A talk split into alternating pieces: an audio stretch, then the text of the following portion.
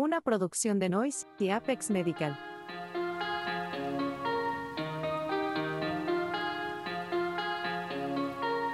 Ferulita para el alma.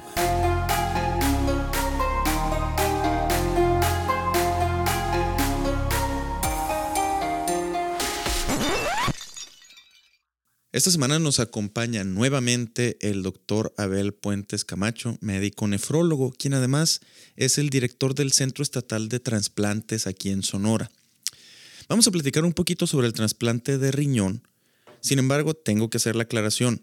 Eh, a pesar de la investidura del doctor, este episodio no constituye un comunicado oficial de parte de un organismo gubernamental.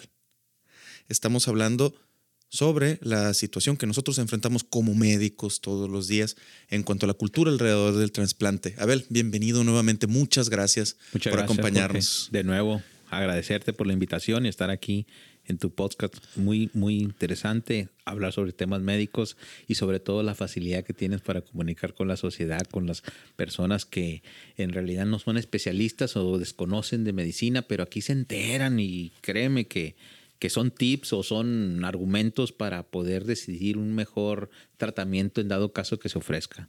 Sí, es súper importante. Yo particularmente la experiencia que tengo con trasplantes es porque en el R3 me mandaron al curso de procuración de tejido musculoesquelético. Y ocasionalmente he participado ya estando aquí de regreso en Sonora en la procuración de huesos largos, tendones y cartílago.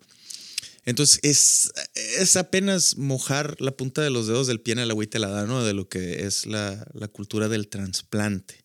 Así es. Pero específicamente en el área que te concierne a ti, que es el, el riñón. O sea, tengo entendido que el primer trasplante de riñón en México sucedió en el 63 y que el primer trasplante de riñón aquí en Sonora sucedió en el 82. Pero el comité, perdón, el centro se formó mucho tiempo después, ¿no? Al 85. En el 85. El, ¿Cuáles son más o menos las actividades que, realiza el centro? Porque no es ahí a donde vas a trasplantarte, ¿verdad? Las funciones del centro estatal principalmente es hacer un órgano regulador de vigilar los procesos tanto de la donación como los trasplantes, al igual como difundir sobre un estado que tenga la concientización o la cultura sobre la donación de órganos y por otra parte apoyar a los hospitales que hacen procesos de donación o trasplantes con el área médica, ya sea que vas a empezar con un hospital, imagínate toda la capacitación que tienes que tener con tu equipo de enfermería, administradores, médicos, nos piden apoyo. Hoy en día un nuevo hospital privado va a activarse la licencia ya, ya vino Cofepris, ya les dijo que sí, ya no tardan en activarse y nos piden apoyo. Ay, ayúdame, ayúdame a fomentar el, la donación de los órganos con mi personal para que no haya tabú. Hey, vienen por los órganos. Dicen, no, espérate, vamos Sí. a... Tú sabes que, que, que, que la información es muy valiosa en los momentos de algún comunicado que tú puedas malinterpretar o decirle a una familia que está en el proceso de decir sí y que algún mal comentario de algún personal.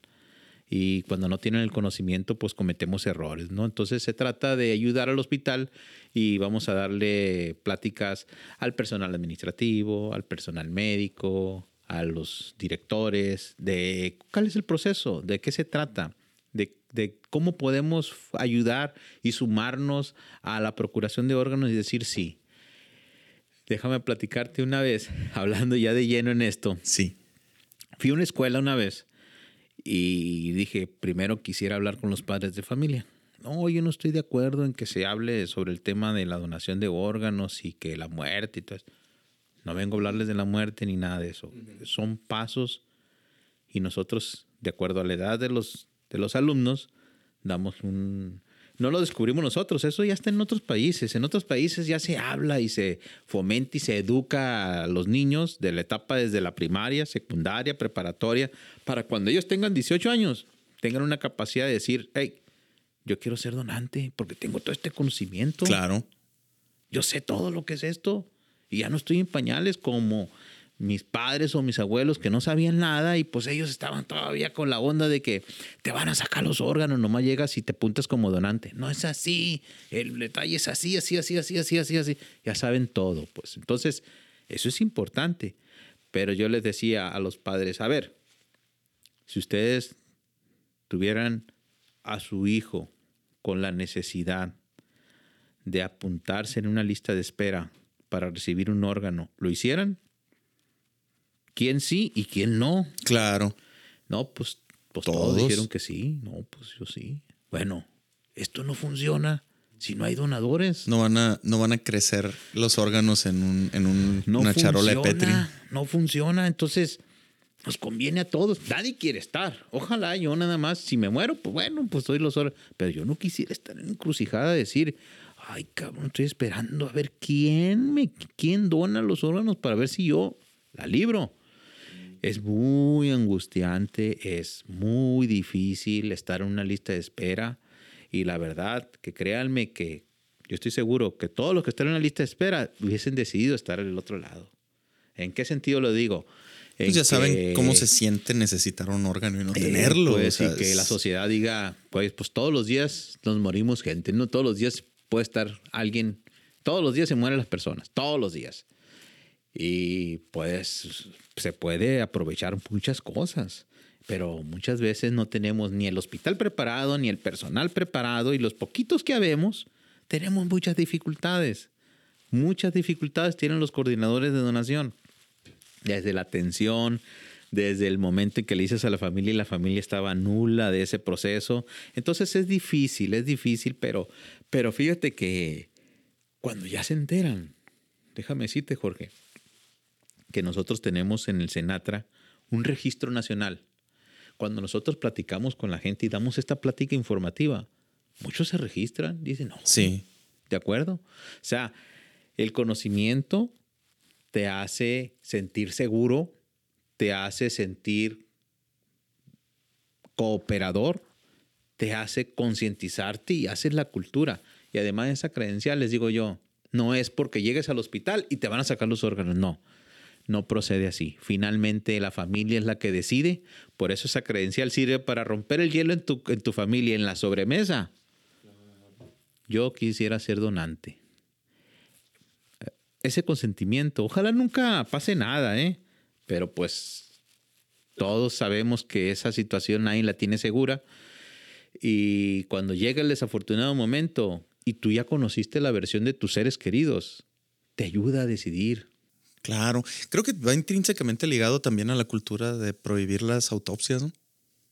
Mm. está muy relacionado a eso, porque, tampoco, porque tampoco, quieren tocar el, cuerpo. Me lo quiero llevar completo. Sí. o sea, yo me lo quiero llevar completito. O sea, eh, entramos en un desconocimiento de muchísimas cosas, ¿no? O sea, también se respeta muchas veces la persona que decide decir no pero primero déjame informarte y después tomas una decisión.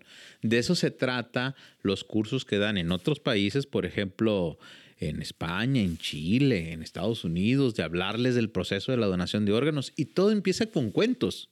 Eh, bien curioso, estamos viendo los libros de texto de, por ejemplo, en Argentina. Sí. Y cómo vienen diseñados de que medio de cuentos donde, por ejemplo, una langosta se encuentra otra langosta que ya falleció, pero el caparazón lo tiene enterito, y la otra langosta dice, bueno, esa langosta, esa caparazón me ayudaría muchísimo. ¿Quién me lo puede trasladar para acá? Entonces ya finalmente encuentra otra langosta que le van a hacer el favor de pasar el caparazón.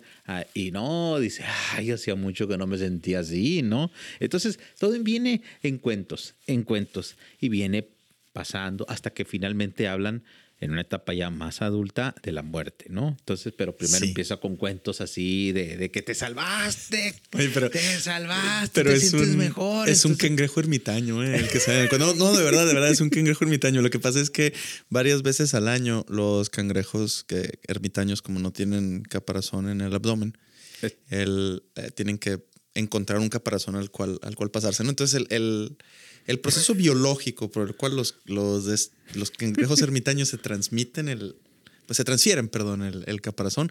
Es bien interesante porque a pesar de que pues no sabemos si tienen un concepto de las matemáticas, varias veces en el año, sobre todo en los meses más cálidos, solitos se ponen en filita del más grande al más chiquito y ellos saben identificar el tamaño. Y eh, de forma muy altruista, todos se recorren un espacio, salen del caparazón y van al que sigue. Y es un hábito bien, eh, está bien, bien, bien este, descrito en el comportamiento del animalito. Eso ah, sucede en la vida real. Está muy, muy padre eso. Muy interesante. O sea, o sea, imagínate que alguien no quiere de ahí. Ajá. Sí hay, sí hay esos casos y hay videos muy bonitos en YouTube de cangrejos peleándose por, por conservar el caparazón. Pero en fin, el, obviamente, riñón no es el único órgano que se trasplanta, ¿no? claro que no. Aquí en Sonora, ¿a cuáles órganos tenemos acceso? Bueno, ah, déjame terminar más con la procuración de órganos. Sí. Es, importante eh, mencionar y fomentar una cultura a favor de la donación de órganos, una sociedad que nos compromete nos ayuda a todos. Yo no quisiera estar en una lista de espera, la verdad. Sin embargo, me considero un donante. ¿Sí? Y ojalá y así me considere por muchos años más, ¿no? O sea, por muchísimos años. Entonces, esa es la idea, pero que todos seamos donantes en caso de que se nos ofrezca, ¿no? Claro. Esa es una. Ok. Eh, en caso de que pues llegamos a perder la vida, que nadie la tenemos comprada, pues platicarlo con la familia. Yo le digo a mi familia, familia, si yo llegara a fallecer, sinceramente, y mis órganos están en buenas condiciones y el médico decide y dice, hey, tus órganos están bien, puedes ser donante, por favor, por favor, dónenlos. Así. Ok. Eh, esa es la parte importante de platicarlo, de conocer un poco más. Y si alguien quiere mayor información, puede ingresar a la página del Centro Estatal de Trasplantes en el CESTR, en Facebook, Instagram, Twitter, y pueden ver este, más información respecto a la donación de órganos. Bien, Jorge, ahora sí, vamos a pasar al tema de trasplantes. Aquí en Sonora, ¿cómo estamos aquí en Sonora? Bueno, en, México, sí. Hay 20 mil personas en lista de espera. En general, para, todo, para, órganos en general, ¿no? Para todos, todos los órganos, todos los tejidos. De esos 20 mil, 16 mil son para un trasplante renal. Es el más demandado. Madre. Es el más demandado. Ok. Pero ahorita te vas a decir, ay, cabrón, ¿qué está pasando? Pero fíjate. Se calculan y se estiman por parte de la Secretaría de Salud, el Seguro Social, todas las instituciones públicas y privadas, alrededor de 120 mil personas en terapias de reemplazo renal en México. Que en un momento van a llegar a requerir un, no, todas las que están en terapia de reemplazo renal requieren un trasplante. Sí, pero no todos entran en la lista. De esas personas, yo una estimación es un 60% pudiera ser candidato a recibir un trasplante. ¿Qué es lo que determina qué paciente es candidato y quién no? Bueno, todas las personas, no importa la edad, no importa la edad, deben de someterse. Tú conoces personas de 70 años que son un roble, que están enteritas. Sí. Y conoces personas de 30 años que están muy deterioradas. Entonces, todo va a depender de una valoración de los médicos que intervienen para decidir si una persona es candidato a trasplante renal. Por ejemplo, yo veo a alguien le digo, ve con el doctor Celaya, el cardiólogo. Sí hoy cumpleaños, ¿eh? Oh, siendo, cumpleaños, doctor Celaya. ya lo siendo hoy 17 de enero. Hoy Le, lo felicité en la mañana y felicidades. Yo, se lo mandamos al, al, cardiólogo. El cardiólogo le hace su serie de estudios y me dice, es candidato, no tiene ningún problema. Se los mando al psiquiatra. Lo valora también desde el punto de vista de su salud mental. Los valora un otorrino para ver que no tenga algún foco infeccioso oculto que sea sintomático los valora igualmente el dentista, que no haya alguna infección importante. Igual que nosotros con, las, con los reemplazos articulares seguimos exactamente los mismos pasos. Para... El cardiólogo, que no haya alguna alteración, alguna situación importante que me pueda este, complicar durante el proceso quirúrgico. Lo valora también este, el urólogo, que la vejiga esté en buenas condiciones, que no sea una vejiga chiquita o que no tenga alguna alteración en el funcionamiento de, uretra, de próstata. Próstata te iba a decir. Este, en las mujeres que no tenga la, vejiga caída como le conocemos. Este, que lo valora también el angiólogo, que no tenga una trombosis, que las venas estén en buenas condiciones, sobre todo las ilíacas, las femorales, que no estén alteradas, porque ahí es donde van a hacer la anastomosis vascular.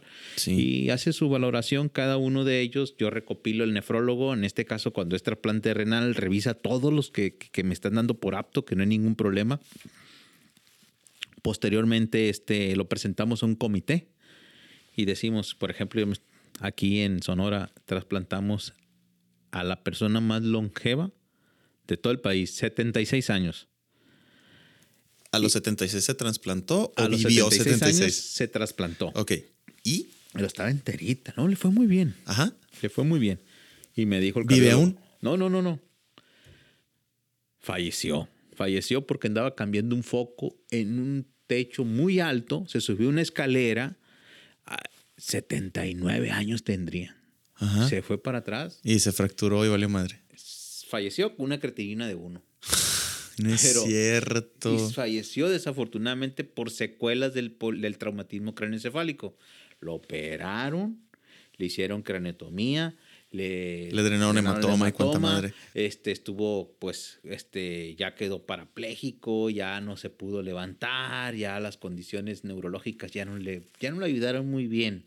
Pero una creatinina de uno, ¿eh? Sí. O sea, de repente, ay, así como que los medicamentos decían que los tenían muy alterados. No eran los medicamentos. El señor era muy hiperactivo. O sea, Ajá. el señor era muy hiperactivo. Andaba trabajando, andaba de los 79 años, imagínate. Y, y incluso se vale que estuviera frontalizando, ¿verdad? De que no midiera los riesgos y que No, no, simplemente... sí, sí, sí. Y es muy activo. Es una persona que siempre le gustaba estar en movimiento, muy dinámico, muy todo. O sea, el señor. Y lo miraba así enterito y fuerte y todo. O sea, el señor estaba muy bien. Desafortunadamente le pasó eso. Este. Falleció y pues este fueron otras situaciones, ¿no? Las que llevaron a, a la muerte de esta persona. Está bien interesante porque cuando yo estaba en la escuela nos manejaban, estamos hablando de finales de los 90 y principios de los 2000, ¿no? Que, por ejemplo, el- había un límite de edad. Cuando yo estaba en la escuela, el- no te admitían un paciente de 70 años en la UCI, independientemente del diagnóstico ni el pronóstico. Porque decían que el, el beneficio que se le iba a aportar a un paciente en la séptima y octava década de la vida ya no era, no valía, no era costo efectivo. Sin embargo, ya no tenemos ese límite de edad. Entonces, los criterios de inclusión y exclusión para, para la recepción de, de trasplantes han cambiado con. Han cambiado muchísimo. Y ahí todavía hay comités internos de trasplantes que deciden, y que es válido, pero porque es válido mal enfocados, creo yo. Porque finalmente el comité interno de cada trasplante es la autoridad. Y decide, nosotros no vamos a trasplantar mayores de 60 años. ¿Por qué? Pues tú sabes que también cada grupo de médicos tienen sus complicaciones y no y en base a eso pues se bajan para regir sus normas y decir, ¿sabes qué? A estos no. A estos tampoco. Y hay centros, sobre todo, que toman riesgos muy extendidos. Por ejemplo, en Cleveland Clinic, si tú tienes diabetes e hipertensión y quieres donar un riñón, lo puedes donar.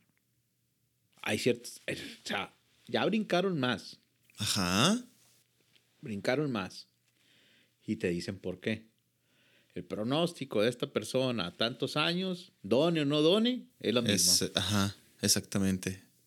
Done o no done un riñón, es lo mismo. Entonces, ya están en otra etapa. Y la cuestión es que la- si- Incluso- si la enfermedad no fue derivada del riñón, ¿verdad? O Voy a hacer un comercial. Ajá.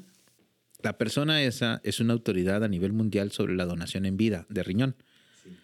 Y el Día Mundial del Riñón, el Centro Estatal de Trasplantes, tiene un evento académico, congreso en San Carlos, Sonora. Vámonos. Y viene el amigo Emilio Pollo de Cleveland Clinic a dar dos, dos temas en San Carlos. De hecho, este, él es una autoridad a nivel mundial. Él es- pertenece a la Sociedad Americana de Trasplantes y habla mucho sobre este tipo de situaciones donde tiene una familia. Como te comentaba, ahorita ya tenemos uno o dos hijos o ¿O ninguno? o ninguno. Entonces, él ha visto personas que tienen 60 años con diabetes, hipertensión, padre y madre, con un hijo de 35 años con enfermedad renal crónica quién le va a donar. Lista de espera está a 5 o 10 años. El papá o la mamá tiene diabetes controlada, no tiene nefropatía diabética, no tiene complicaciones crónicas de la diabetes. Esa persona va a tener complicaciones crónicas en 10 años más. Ya se puede estimar, calcular. Con un buen control puede llegar hasta los 75 años sin tener afectaciones crónicas de la diabetes. Y no va a cambiar si dona o no dona. va a ser la Entonces, misma cosa. Él tiene Ajá. una casuística muy grande de personas que hace criterios extendidos para donar en vida. Ok. Entonces es muy interesante porque siempre que él viene, pues habla de esos temas, habla de todo eso, entonces pues, es una autoridad. Fue el primero que trasplantó personas que fallecieron por COVID. Él les quitaba los riñones y los trasplantaba. El COVID no se pega por órgano a órgano. ¿Cómo se transmite el COVID?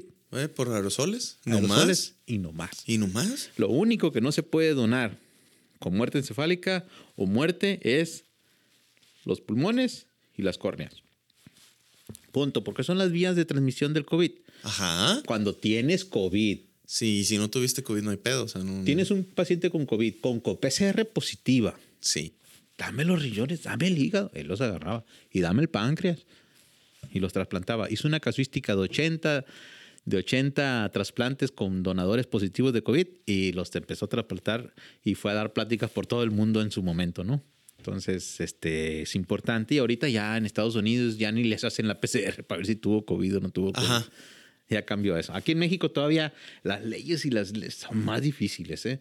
Entonces eh, quedamos que el- el- la determinación del receptor es, es basada eh, caso por caso, no es, Es individualizada. basada- es individualizada. Todo depende de la valoración que tenga cada persona, en qué condiciones está para presentarse a un comité de trasplante y el comité finalmente decide, aceptado, doctor. Lo aceptamos para ingresar a la lista de espera o lo aceptamos con el donante, el familiar o el amigo o la novia o quien le vaya a donar, adelante. El comité le tienes que presentar quién es el receptor y quién es el donador. Si tiene parentesco o no tiene parentesco. Ok. Voy a hacer un paréntesis de aquí. Cuando no es parentesco, el comité pide un acta notariada donde el notario de fe de que la persona que le está donando es de totalmente altruista y sin eh, interés económico, Económico. principalmente. Sí, porque de hecho hay un documental. No, hay, no hay uno, no, hay un chorro, pero el más reciente que vi era de National Geographic sobre el- una aldea muy específica de la India en donde la gente subsistía a base de vender los riñones de sus niños. Hay dos países legalmente autorizados para hacer eso Sí. en el mundo, que es Filipinas Ajá. y la Y India. la India exactamente. Pero Estados Unidos tiene mucho tiempo queriendo hacer eso. Y se ha dado con todo, con tubo. Y tienen sus argumentos. Y siempre que voy a los congresos de Estados Unidos sobre trasplantes, hay una polémica donde habla el por qué sí ¿Y el por qué no? y después el por qué no. Y otro que trata de mediar. Y ya. Eso es, pero es muy interesante porque hay discusiones académicas muy importantes Claro. y todos tienen razón. Claro. Todos Eh, tienen razón. Es el tipo de, de- de discusión que yo, por ejemplo, yo lo comparo mucho con las discusiones sobre eutanasia. El estemos o no estemos a favor de la eutanasia, a lo que sí debemos de estar a favor es a que se discuta públicamente y abiertamente y con soltura y sin ningún tipo de censura. Las, las estas conclusiones se van a llegar mucho tiempo después y no van Mucho a depender de nosotros. Pero a mí me encanta que los temas más controversiales estén en boga y que se, se puedan discutir, digamos que de una forma civilizada, ¿no? Claro. Es, es, es increíble la, las- la- la cantidad de Claro, cuestiones claro. académicas que Sí, se sí, pueden sí, se derivar pueden de eso. Sí. Y son muy válidas y muy buenos los argumentos que expone cada uno de los, de los, de los temas. Y sí, es impactante el por qué sí, y es impactante el por qué no. Y ay, canico, entonces no sabemos qué va a pasar. Pero un país que viola los derechos humanos, por ejemplo, en China, Ajá. que está en la cárcel y tiene ciertas con grado de, de sentencia o años que va a estar en la cárcel, dan un riñón. No, no te estoy preguntando. Ajá, lo Te vas a donar. Los exámenes, las valoraciones, puede donar qué tipo, a quién le queda, a fulano, pónganselo. Se acabó. A mí me daría miedo como receptor el, el recibir el órgano de un reo. ¿Por qué?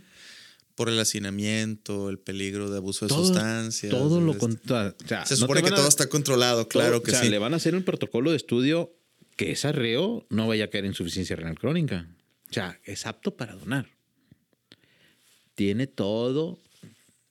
¿Cuándo lo hizo China? Lo hizo porque ellos se vieron una emergencia. Ajá.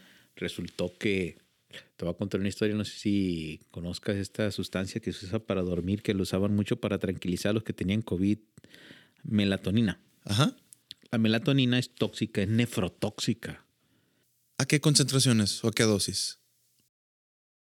Ay, no es.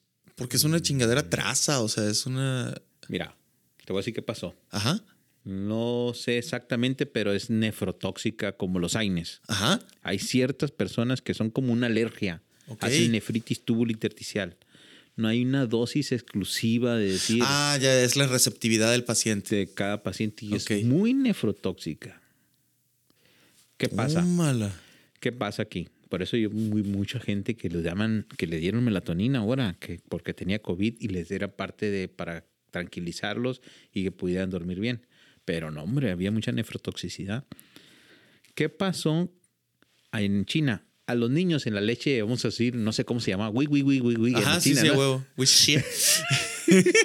Pues la Nos acabamos de allá. pinches racistas a La la leche, la leche, la leche en polvo. Este. Le pusieron. Tenían melatonina para los niños durmieran, pues. Una emergencia. No hallaban máquinas de hemodiálisis ¡A para la neonatos. No había, no había diálisis, no había nefrólogos, no había enfermera, no había unidad que subastara la emergencia que tuvo China.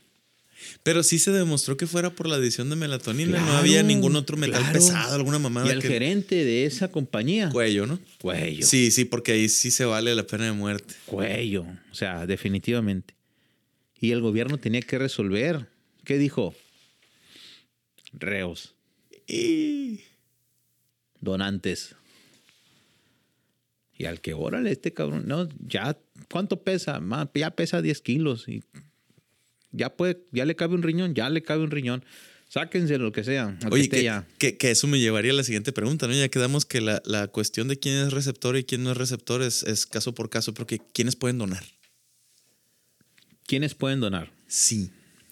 Eh, toda Es- la persona Sigo en shock con la melatonina, no mames, está incurado eso. nefrotóxica. Bueno, ¿quiénes pueden donar? Pueden donar toda aquella persona en vida que se encuentre en ex- excelentes condiciones de salud, que no implique un riesgo mayor Ajá. del hecho de donar o no haber donado. ¿Cómo se hace esto?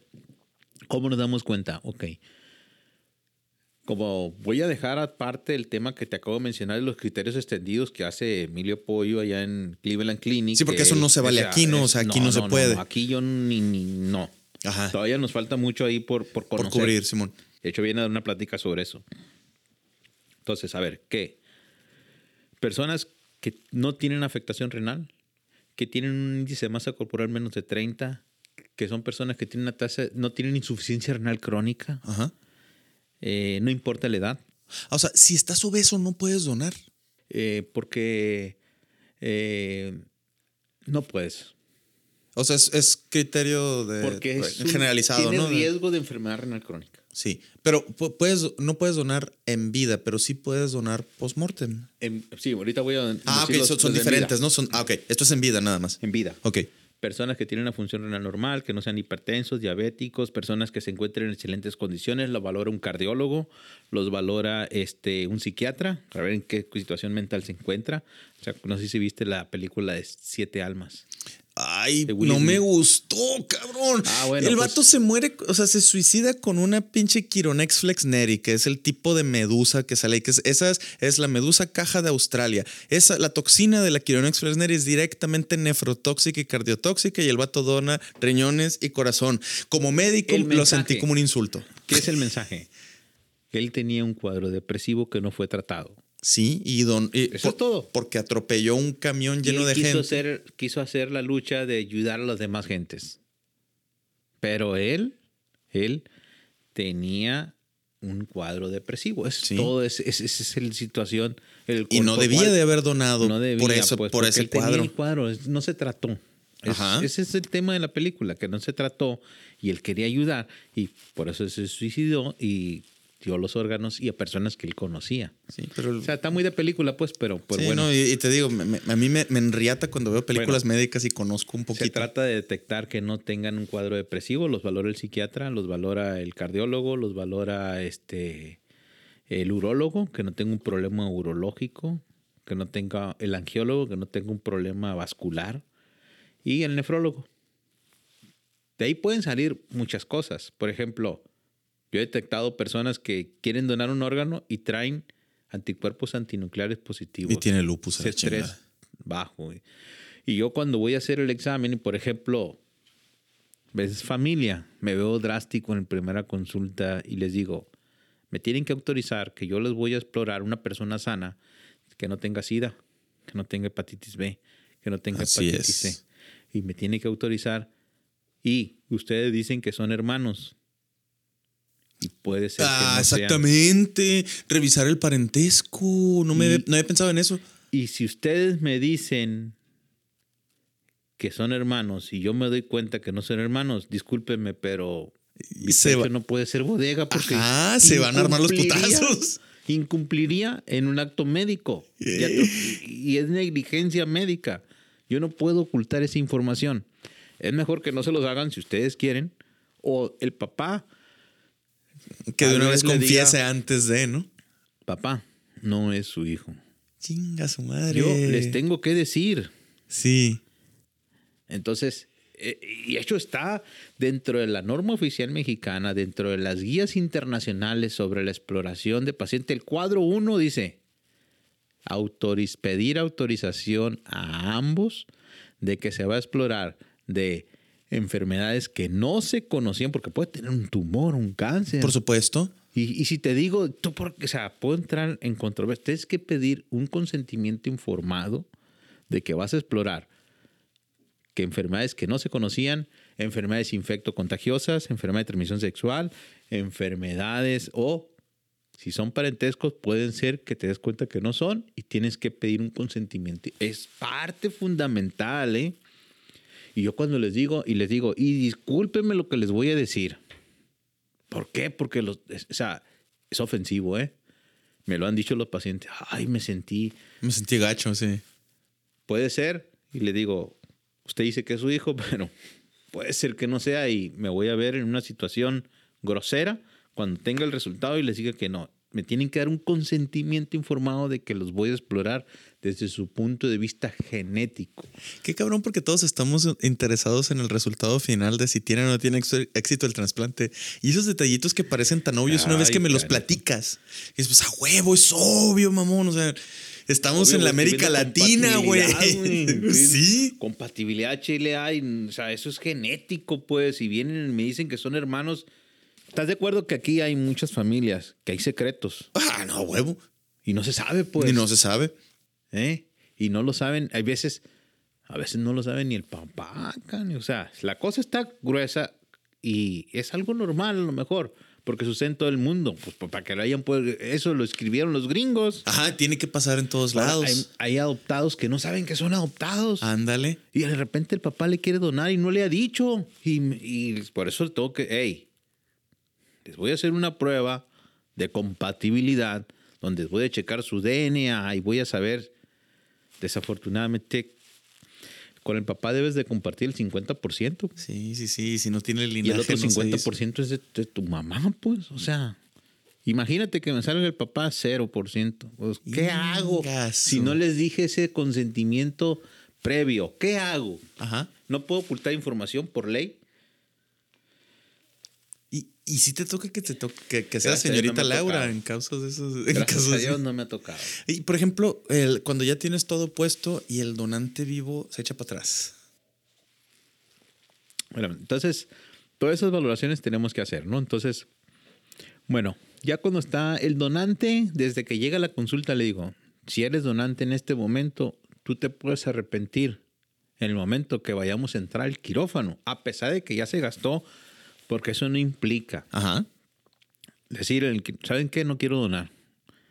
Si todavía no tienes anestesia y tú decides no donar, No es donas. no donas. Así y nadie es. se va a molestar. Nadie se va a enojar. Y de una vez le digo al receptor, no se trata de enojar. Bueno, pues déjame te cuento una historia. De los 700 y tantos trasplantes que vi en el centro médico, uno Sí. se echó para atrás Neta. y dijo, no quiero donar. Era hermano. Ajá. Pero ahí había un matriarcado muy cabrón. Y era obligado por la mamá. Ya estaban casados, ya los hijos estaban casados todos, ¿no? Sí. O sea, el vato dijo, yo tengo hijos, cabrón, también. O sea, oh, ni madre. Estaba bien nervioso, me acuerdo. Y de repente del quirófano se suspende la cirugía. No quiere donar, no quiere. No, dijo, no, no quiero, dijo. En la plancha, ya dentro del quirófano. Se para, se baja, todo el mundo, el respeto, se le, o sea, todo el mundo ya sabe cómo debe de actuar en el quirófano sin ofenderlo, sin nada. Es tu decisión, siempre va a ser tu decisión. Tú te puedes arrepentir a la hora que quieras. Claro. ¿No quieres? No quieres. No pasa nada. Hombre, cabrón, le dejaron de hablar toda la familia. Sí lo desconocieron. ¿no? Le dejaron de hablar toda la familia al señor.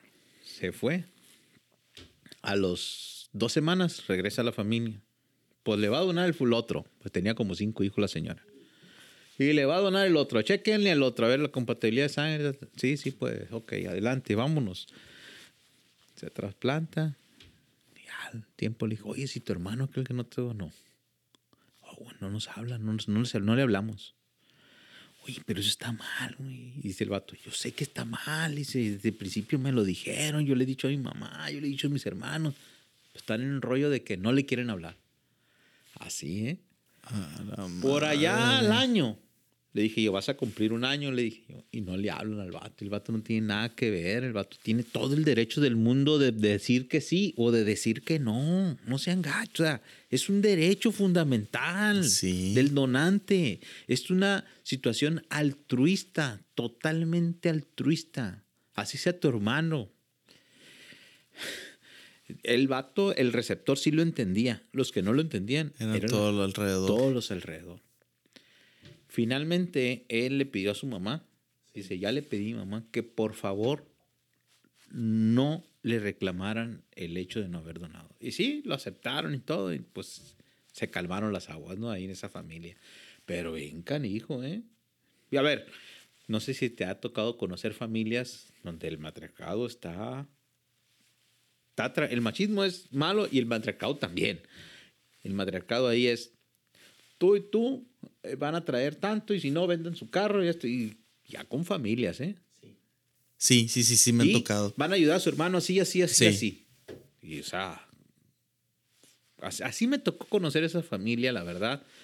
Este, es una experiencia que yo viví, que la vi en esa situación y que vi que, que me impactó tanto y no se me olvida porque fue cuando un donante se echó para atrás y que tiene todo el derecho. Sí. Y cuando llegan, por ejemplo, a mi consulta, Jorge, yo les digo, donador, tú te puedes echar para atrás. Es hasta Me- hay veces hasta se, hasta el- el cuando está receptor pasando el propofol, ¿no? Me hace unos ojos así como que desde el momento en el que estás en el quirófano y no has cerrado y no has perdido la conciencia y no te han dormido, puedes decir, no quiero donar. Y se te va a respetar y nadie te, no tiene nadie que reclamarte nada. Es Así tu decisión es. y es muy válida. A nosotros nos interesa que la donación sea totalmente altruista. Así es.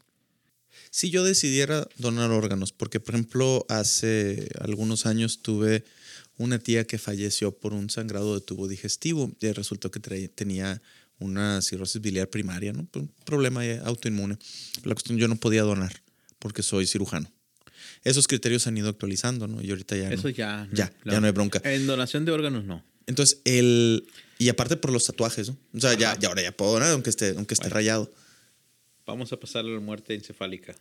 Sí. Que sabemos que es la ausencia muerte- de actividad eléctrica, ausencia de automatismo Cuando ya el respiratorio. cerebro no está funcionando. Ajá, Tenemos ausencia de circulación. de ver, diagnosticar a una persona que tiene muerte encefálica, que significa que el cerebro ya no funciona y no hay reparación y no hay trasplante de cerebro. Ok. Esta persona ya falleció por este estudio que me confirma y que es totalmente certero en el diagnóstico, es decir, tiene muerte encefálica. Pero los órganos siguen funcionando. Van a durar funcionando entre 24 48 horas, tal vez. Puede durar un poco más a lo mejor, pero no significa que eso vaya a decir que el cerebro se va a recuperar. El cerebro ya, ya falleció. Sí. Y la persona en ese momento se considera muerto. A pesar de que está con sus órganos, corazón, riñón, hígado, funcionando. Pero eso es temporal. Bueno, en ese momento, una persona, el intensivista ve que todo está bien, pero pues el cerebro ya caminó. Ok. Lo declara muerte encefálica y le habla al coordinador de donación de ese hospital, porque sabe que sus órganos están en buenas condiciones. Llega el coordinador y dice, ok, pídele panel viral, pídele un torch, pídele que no tenga enfermedades infectocontagiosas. Está tatuado, no importa. No importa. O sea, mientras no tenga, el, le hacen el panel viral, exámenes, a ver cómo está su hígado. No tiene hígado graso, le hacen examen, le hacen ultrasonido. El corazón está en buenas condiciones. Vamos a poner una edad, está entre los 15 y 35 años. Este puede ser un multi, donador multiorgánico, o sea, todos los órganos pueden ser donados. Checa el corazón, está en buenas condiciones, dice el cardiólogo, este corazón está enterita muy bien un traumatismo cronoencefálico y el cerebro, pues desafortunadamente falleció. Ven el hígado, ven el páncreas, ven los pulmones, ven los riñones. Y si todo está viable, pues todo hay que tratar de, de procurar y ayudar a gente que se encuentre en diferentes listas de esperas. Aquí en Sonora no tenemos lista de espera para corazón, no tenemos para pulmones. Lo que sí tenemos es de riñón, hígado y córneas. Pero no la tenemos porque no existe la infraestructura para realizar el trasplante. No tenemos la infraestructura, no, nos faltan médicos especialistas en trasplante de pulmón, por ejemplo. Nos faltan médicos especialistas en trasplante de corazón, por ejemplo. Nos falta la infraestructura ideal para llevar a cabo un proceso de trasplante de corazón. ¿Y esos los enviamos a dónde? Sí hay capacidad humana en, por ejemplo, el corazón. Sí. Sí hay. Y a lo mejor en, en pulmón también. Pero ¿dónde lo van a hacer si no han hecho? No hay una, infraestructura y es un protocolo extenso, son muchas, muchas cosas que tienen que tener para poder estar... Muchos este, obstáculos, ¿no? Que, superar. Estar a la expectativa de qué va a seguir después de... Porque colocar el, corazón, como dice el, el cardiotórax, dice, no, lo puedo colocar, lo pego y todo, pero después, ¿dónde está la rehabilitación cardiológica que no tenemos?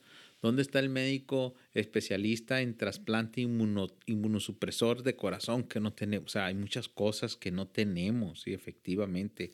La clínica de insuficiencia cardíaca que no tenemos. Entonces, sí son muchas cosas las que hacen falta para poder llevar a cabo un trasplante de corazón. Pero sí tenemos de riñón, sí tenemos de córnea y sí tenemos de hígado. ¿sí? por ejemplo, si yo quiero eh, determinar, ah, sabes que yo soy donante, qué pasos debo de seguir, quiero, voy a avisar a dónde. Ya, tanto en vida como, como post-mortem, ¿no? De decir, ¿sabes qué? Ya, ya me morí y quiero que mis órganos se destinen para... Si tú, si Dios guarde, llegaras a fallecer, Jorge, y tus órganos están en buenas condiciones por el, porque así fue la, la defunción, y el médico especialista junto con el coordinador de donación ven que están bien, mm, en vida debemos de platicarlo sobre todo con la familia, es lo más válido decirle a su esposa, a sus hijos, a sus, padres, ¿saben qué? sí, yo sí quisiera ser donador. Yo no quisiera que mis órganos, pues no tienen caso que se vayan al panteón junto conmigo. Si yo ya fallecí. no, se van al panteón, se incineran, el cuerpo te lo entregan vaciado. O, se incineran, o sea, las dos cosas, pues, este, puede suceder.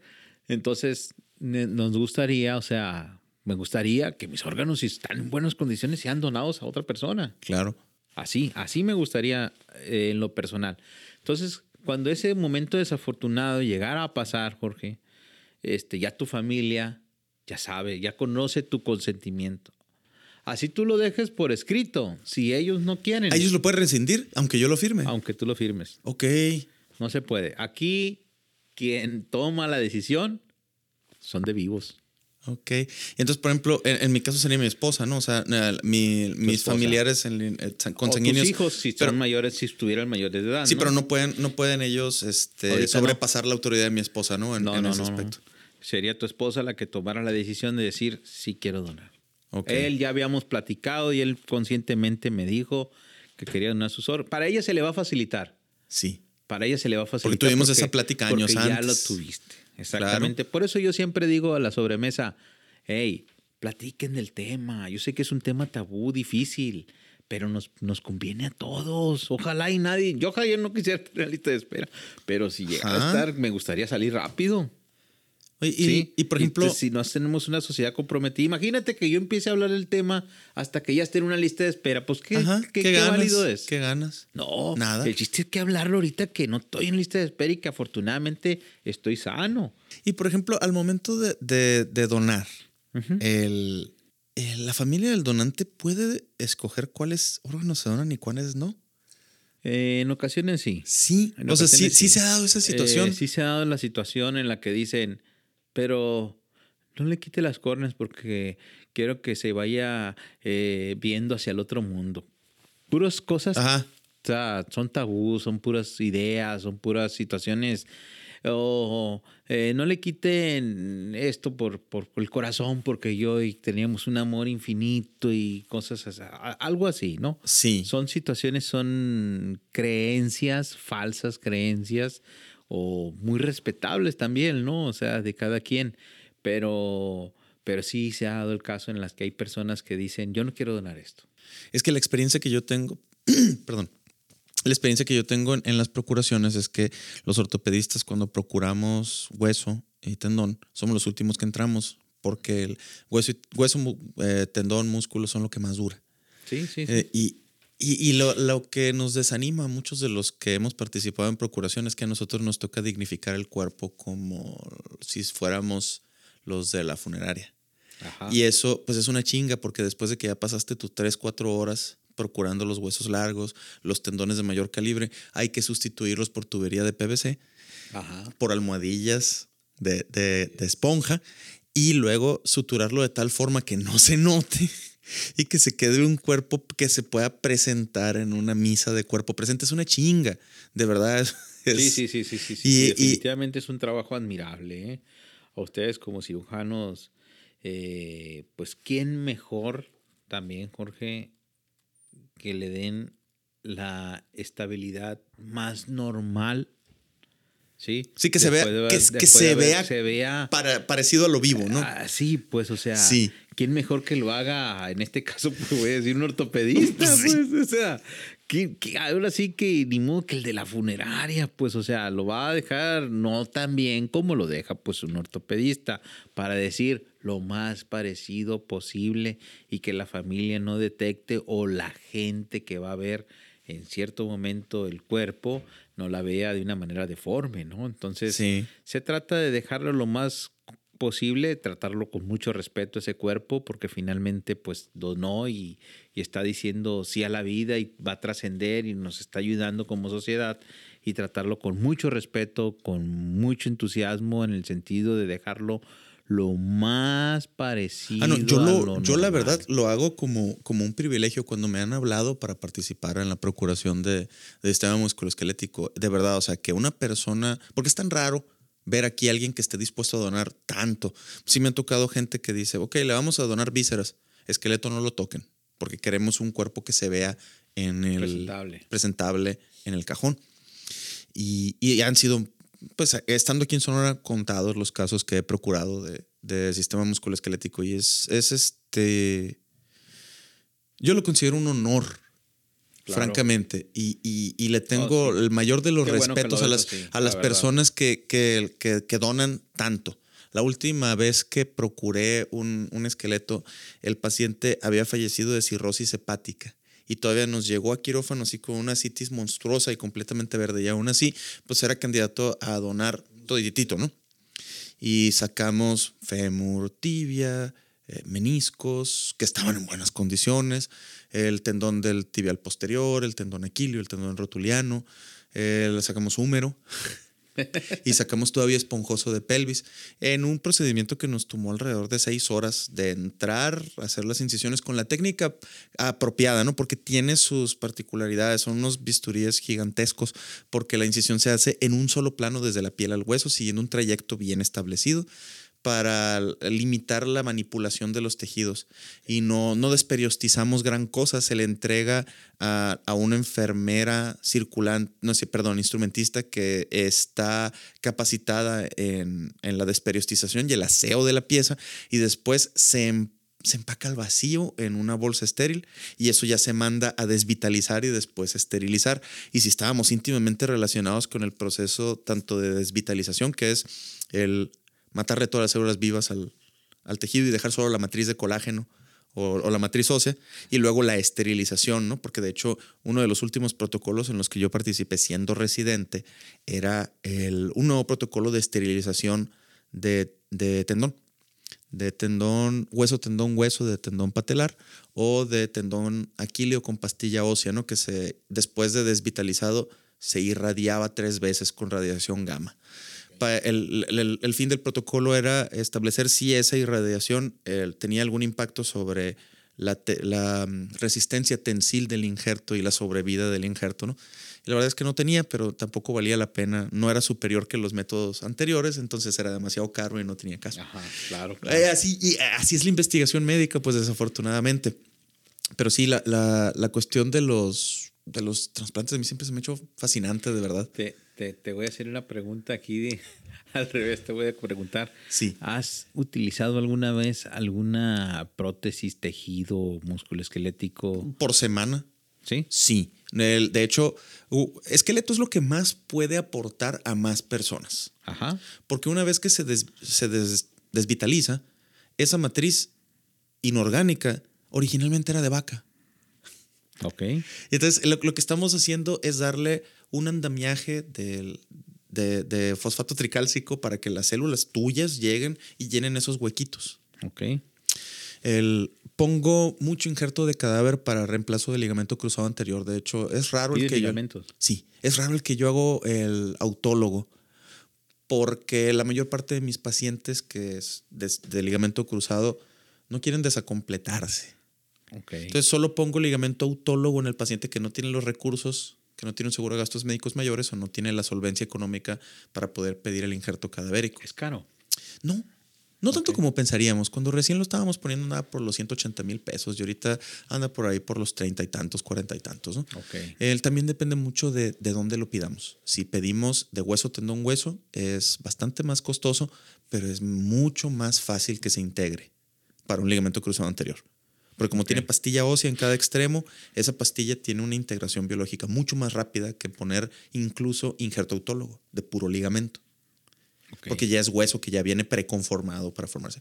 Pero no solo no es lo único que utilizamos. prótesis de cadera. la, cabeza, la cabeza femoral, las únicas veces que yo he usado espécimen fresco congelado de cabeza es para obtener injerto para suplementar un defecto de hueso pélvico. Ok. No tengo experiencia con cóndilos femorales, pero sé que aquí, al, menos me ha tocado presenciarlas en el, en el ISTE aquí. De un cóndilo completo de cadáver. Sobres, vamos a poner eso. Ay, cariño. Y están padres porque quedan. Quedan. Obviamente La, biomecánica no queda ideal, pero quedan súper bien. Yo a, diario uso chip de hueso esponjoso. Ese chip sí lo he visto que lo. Uso injerto tricortical de peroneo, injerto tricortical de, de, de este crestiliaca.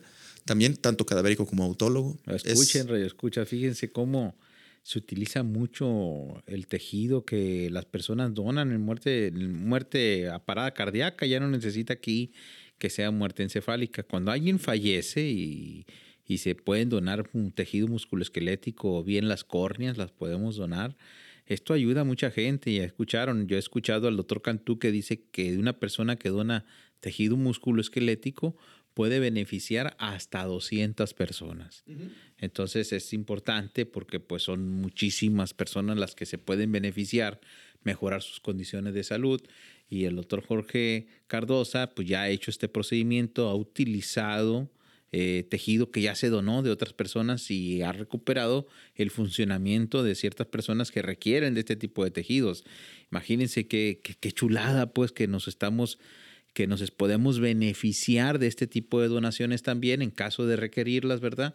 Y poder beneficiarse de tal manera que podamos, de que alguien haya donado un tendón y poder recuperar la función de alguna rodilla, de algún o algún ligamento pues que esté en ocasiones este, fallando y que no podamos caminar, que nos estorbe para hacer nuestra vida normal y con este tipo de donaciones podemos beneficiarnos. ¿Has puesto alguna vez la rótula? Ahorita que dije rodilla, la rótula. No, puesto? no, porque de hecho no vale la pena, ¿eh? Ah, sí. Sí, o sea, desde el punto de vista terapéutico, no, no, no tiene, no tiene ninguna importancia. tienen- tienen- Ah, es que la rótula agarras la- el, el injerto osteocondral. Ok. Sacas un círculo así con una ponchadora del, que, que puede a veces, por lo general, anda oscilando en los 20-25 milímetros de diámetro, pero sí puede sacar un injerto mucho más grande. Y ese sale la pastillita con el cartílago, el hueso subcondral y unos 3 o 4 milímetros de hueso esponjoso por debajo y se implanta en otra parte. Esas son muy bonitas porque en un defecto condral ya sabemos que más de 25 milímetros cuadrados no va a tener integridad estructural porque el cartílago hialino de la articulación es muy, muy específico. Se sustituye por fibrocartílago que macroscópicamente se ve muy similar, pero no tiene la misma función. Entonces, al hacer una mosaicoplastía y tomar estos taquetes de cartílago con hueso, rellenamos el defecto y lo sustituimos por un empedrado. Entonces, solo son líneas entre las, esos islotes de cartílago sano, de fibrocartílago, y tiene un mucho mejor pronóstico a largo plazo. Pero el, es bien interesante porque también la gente que, que va a recibir injerto cadavérico, tengo muchos pacientes renuentes a recibir injerto cadavérico. ¿Sí? Pero porque mis, mis padecimientos no ponen en riesgo la vida. Ponen en riesgo la función, pero no la vida. Entonces em- es muy común que yo les diga, oye, ¿de dónde vas a sacar el injerto? Como tú quieras, yo te lo puedo tomar a ti o lo puedo pedir al cadáver. ¡Ay, cadáver, qué miedo! Como es la rodilla. Sí, claro, claro, Ajá, o sea, no, le, no, le- no cobra tanta importancia. Y, y de este. Claro. y pues bueno, hablando, hablando también para que se convenzan Fíjate de cómo donar. cambia, ¿Cómo, cómo cambia? cambia. ¿Cómo cambia? Pero radicalmente. Nunca me hubiera dado cuenta que las personas cambiarían su situación terapéutica de creencias. Cuando no se trata de la vida, Sí, no. No, no, hombre, no, no. Una cantidad de tabúes. Pero mira, cuando ponemos un injerto cadavérico, ya sea hueso, tendón, hueso o aquíleo en rodilla, es 180% más fuerte que el ligamento nativo. Se va a quedar el doble de fuerte. ok. Entonces, para que no la piensen a la hora de que se les proponga el, el obtener un, el, el recibir un injerto cadavérico y también para que digan, bueno, ok, yo ya lo recibí, ¿por qué yo no dono el mío? Todavía me quedan muchos, ¿no? El día que, el, el día que, que yo ya falte aquí, bueno, el día que yo ya sobre, porque lo que falta ya se fue, ¿verdad? Bueno, este, qué, qué palabra tan controversial porque pues harías falta porque no estaríamos haciendo este podcast. Sí, pero Harías pues lo que queda está porque- sobrando, está no, estorbando. No, no, no, pero bueno, eh, me refiero a la esencia, ¿no? A la esencia de la persona. Sí, Este, claro, el tejido y todo lo demás, como bien lo refieres, pues sí, lo que sobra y que sí, sí, sí, sí, sí, también. eh, y que va a ir a ser depositado en algún lugar. Sí, mi esposa tiene instrucciones muy explícitas en el evento de mi fallecimiento del cremarme y de poner mis restos en una matita de chiles habaneros para picarles la cola desde más allá. Entonces, señores, con esto acabamos de tener un episodio extraordinariamente ameno y romper récord una hora. Ándale. Una hora, papá, de puros trasplantes. Espero, espero que esta sea solo la segunda de múltiples participaciones, Múltiples Abel. part- Hay mucho que hablar. Mucho terreno que cubrir. en situaciones este, especiales, eh, sobre todo los tabús en cuanto a la donación. Todavía nos falta mucho. Nada más por mencionar los países que más trasplantes hacen en el mundo, como España, tiene 50 donaciones por millón de habitantes. Aquí en México, y España. eh, eh, Tenemos España es ¿qué? más chiquito que Sonora, una madre así. la triste realidad de 3.4 donaciones por millón de habitantes. Y estamos hablando en general de todos los, de todos los Gracias órganos, ¿verdad? a Dios, el estado de Sonora se encuentra en los primeros lugares dentro de lo que cabe a la donación de órganos y tejidos. No quiere decir que son números muy aceptables, pero bueno, a nivel... Están mejores nivel- que otros, ¿no? mejores en- que otras entidades federativas y estamos muy bien. Por lo tanto, a Sonora, a las personas que se llegan a afectar de este tipo de situaciones y que requieren algún órgano, algún tejido, tienen posibilidades, ¿eh? Tienen posibilidades. Porque si ustedes viven en Chihuahua, Baja California Sur, viven en Nayarit, Oaxaca, Guerrero, eh, Chiapas, eh, en, en Veracruz, en Tamaulipas, o sea, no tienes oportunidad. No hay. No hay donación. No hay. No hay. No hay. Y ni trasplantes, ¿eh? Andan parecidos. O sea, ni trasplantan. O sea, que las personas ahí, para poder adquirir un, una- una- un tratamiento de esta, de esta índole, se tienen que ir a entidades federativas como la Ciudad de México, Guadalajara, Monterrey, o bien aquí a Sonora. Ajá. Pues bueno, señores, es- eh, muchas gracias por habernos aguantado un poquito más del tiempo reglamentario. Recuerden que los queremos un chingo. Si este episodio les sirvió para algo, eh, denle like. Si creen que les va a servir a alguien que ustedes conocen, por favor, compártanlo. Y nos vemos la próxima semana. Muchas gracias, Abel. Muchas gracias, muchas gracias, Jorge.